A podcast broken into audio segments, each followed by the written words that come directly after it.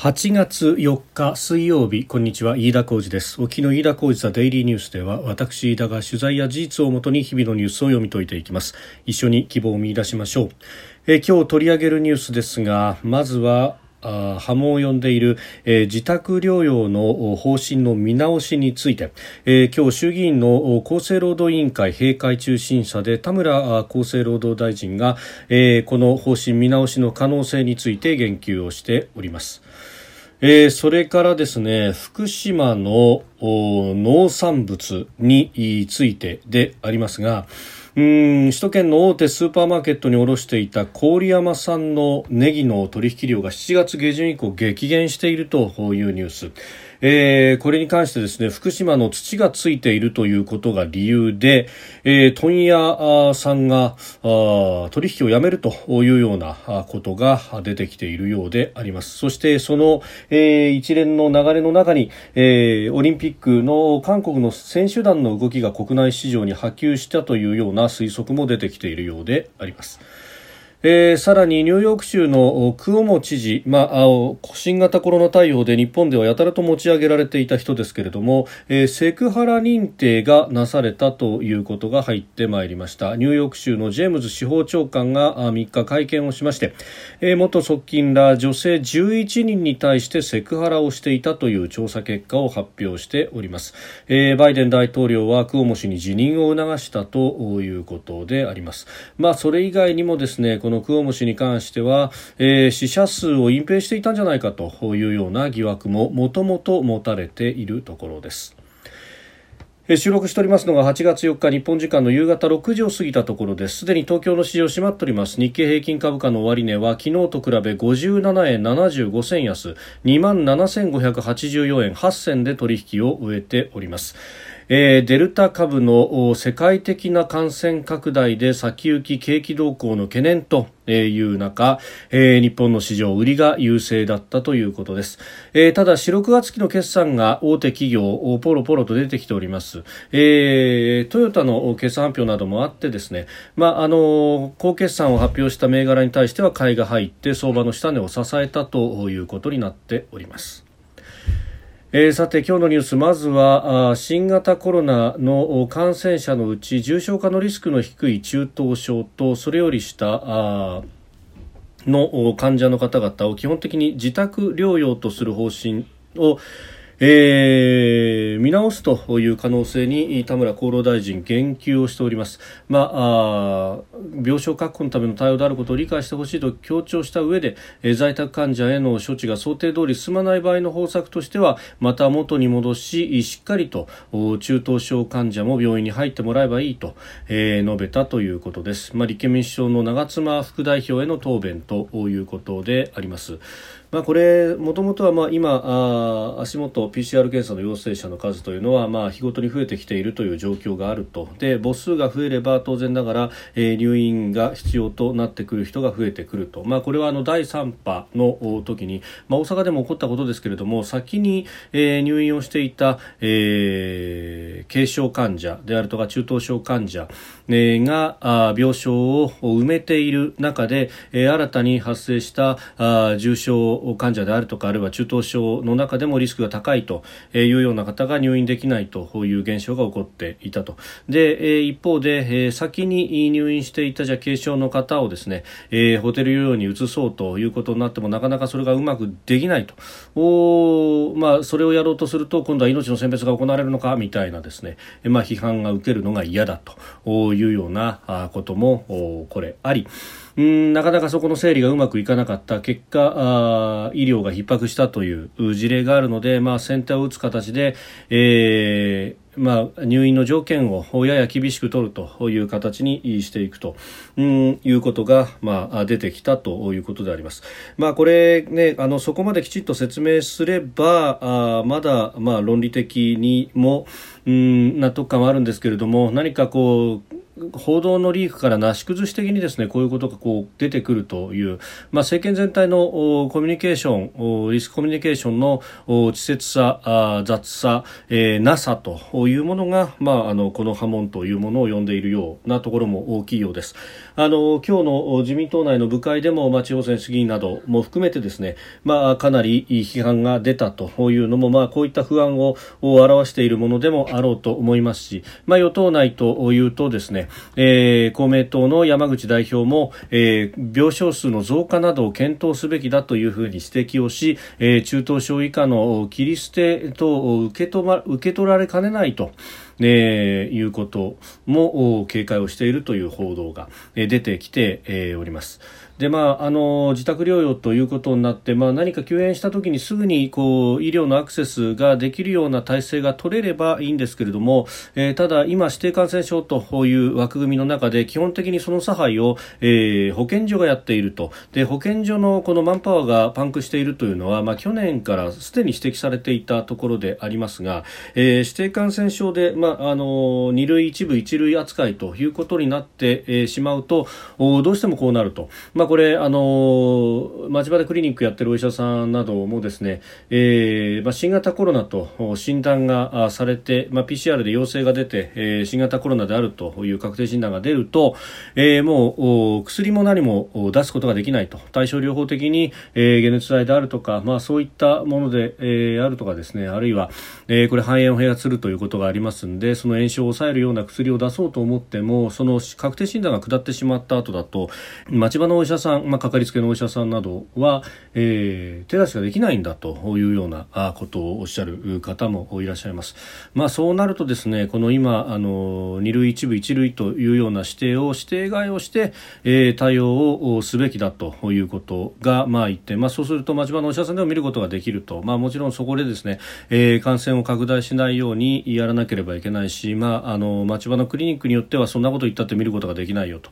えー、いうようなところがあってもおかしくはないところでありますが、まあ、あのそういった全体の枠組み替えとかをせずに今の現行のままで、えー、行こうとしていると、まあ、これはここでもあの指摘をしましたけれども一方で、えー、今の枠組みのままだと別のお財布から国費が出ますが、えー、5類指定ということになると基本的には保険診療ということになってまい、ります、まあ、そうすると、あのまあ、あのもちろん患者個人の負担というのも3割負担が原則という、まあ、現役の世代はですね、えー、ことになってくるその金銭面も、まあ、あり、えー、またあの他方ですね残りの7割の部分というのは、えー、保険財政で賄うということになると、まあ、今度は、えー、医療保険の方が一気に逼迫してしまうと。うん結局ですねこれあの国費から出ていて税金から出ているんで、まあ、あの元を正せば同じ財布のはずなんですけれども、まあ、保険財政から出すのか国費で、えーまあ、別に予算を立てて出すのかで、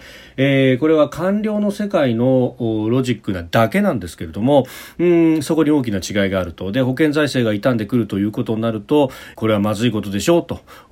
財務省などが、まあ、一時的な財あ歳出であれば、まあ、まだしもと、えー、国債などで手当てができるけれどもと。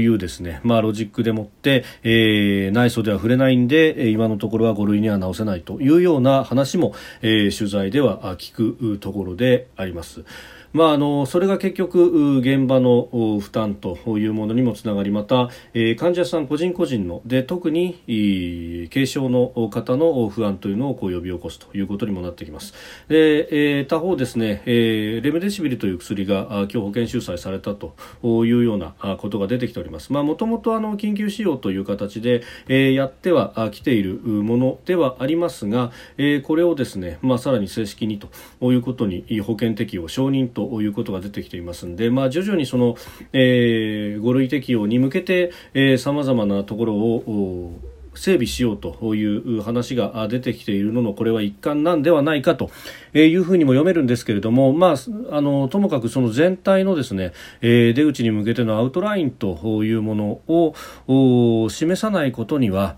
えいたずらにこう感染者が増えていて大変なことになっていると、まあ、もちろんですね、え現場では医療が逼迫している本当に大変なことになっているという部分は、まあ、あると。で、まあ、さらに言うと、まあ、軽症といえども我々素人が想像するですね風のようなものというよりはかなりこう苦しいと、えー、そして、まあ、あ場合によっては、えー後遺症というものが残る可能性もあるということを考えると、まあ、そして自宅療養でやっていて突如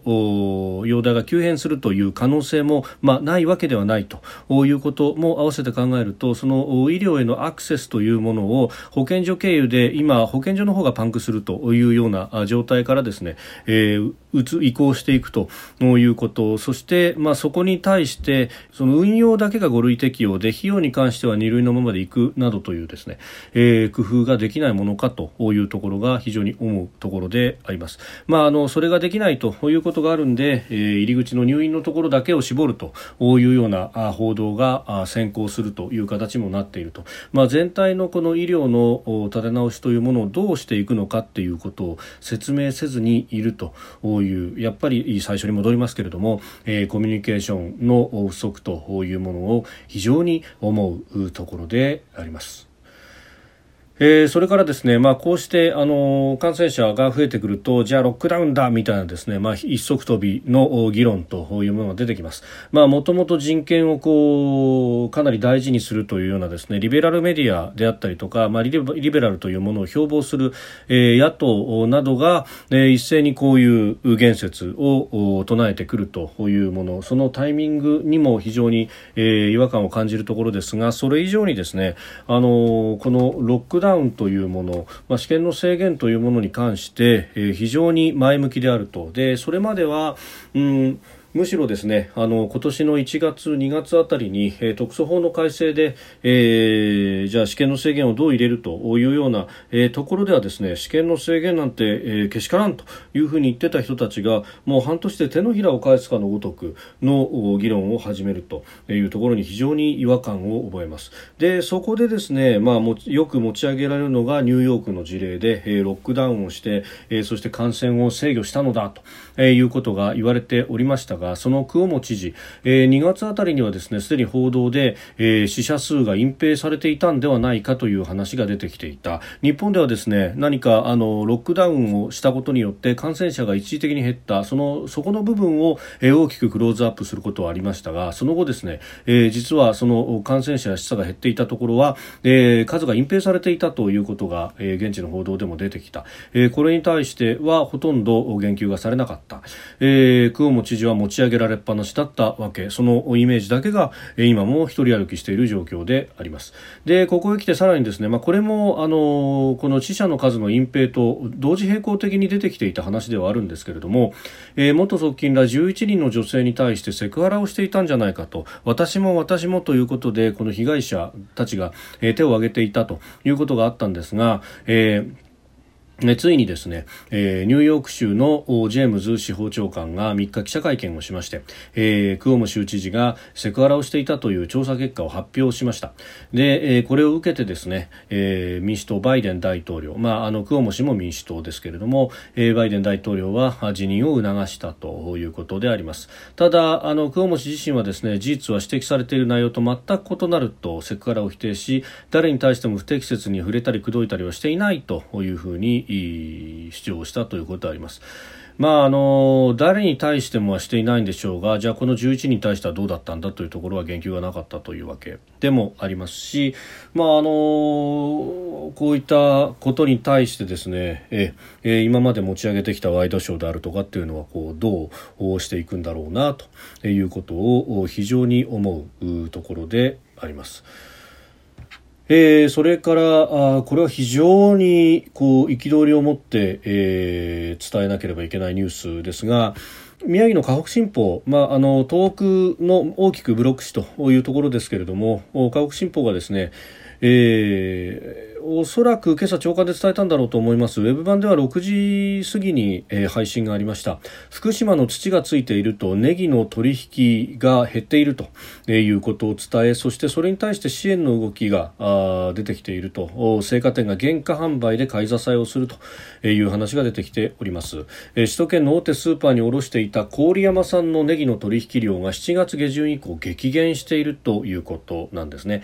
で、えー、生産農家は、ままあ、記事によればですが、え東京オリンピックで福島県産の食材に対して懸念を示した韓国の選手団の動きが国内市場に波及したんではないかというふうに推測をしております。郡山市内のネギの生産農業法人が大手スーパーとの取引を仲介するネギ問屋から今年はもう福島のものは扱えないというふうに告げられたということなんですねで、えー、福島の土がついているじゃないかというふうにクレームがつけられたということでありますで、えー、まああの韓国の選手団が、えー、選手村で提供されている福島の食材に懸念を示しているというの報道があった直後こういったことを言われたので、えー、その便乗なんではないかと。で、ただ、あの、大田市場、まあ、これは、あの、東京の、まあ、野菜の台所でありますが、えー、この仲買の方々のコメントではですね、まあ、今の時期、福島の野菜回避してたら、もう物が入ってこなくてこんなもん商売にならないよと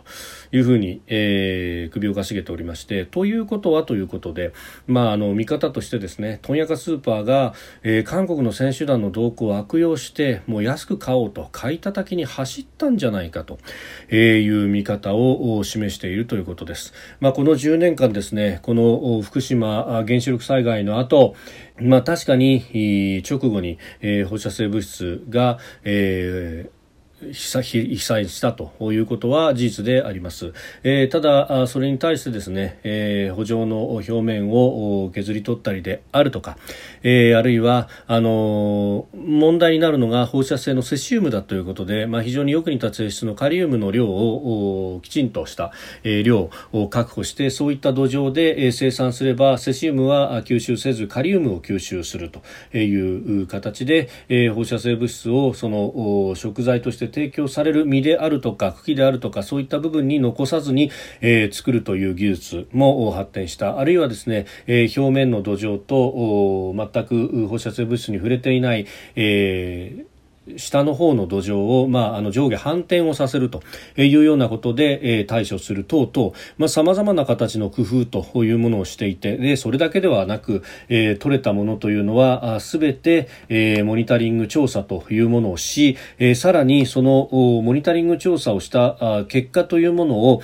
えーすぐにもうほぼリアルタイムに近い形でホームページ上で公表しているということであります、えー、福島の恵みというホームページの中でですね現在の検査状況というリンクが貼ってあります。で、え、そこからですね、え、目的の食材のリンクといいますか選んでですねそうすると検査の期間それから取れた場所さらに、えー、何点あってその中でどのぐらいだったかと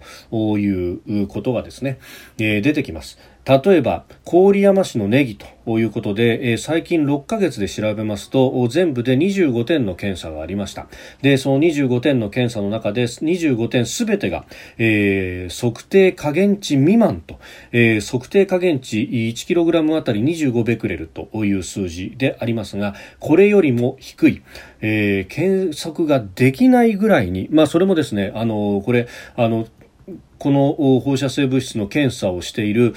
県のですね生産試験場というところに私もこれまさに郡山市にあるんですが、えー、取材をしに行きまして一体どういうものを使っているのかということも見せてもらいましたが、まああのー、研究所にあるですね遠心分離機をいくつも、えー、置いてで、えー、この運ばれてきた、あのー、モニタリングに使う、まあ、あのランダムな抜き取り検査をこれ、えー、統計学上優位な形でやっておりますのででそれを細かく検査ができるように切り刻む形形でそして遠心分離機にかけ、えー、その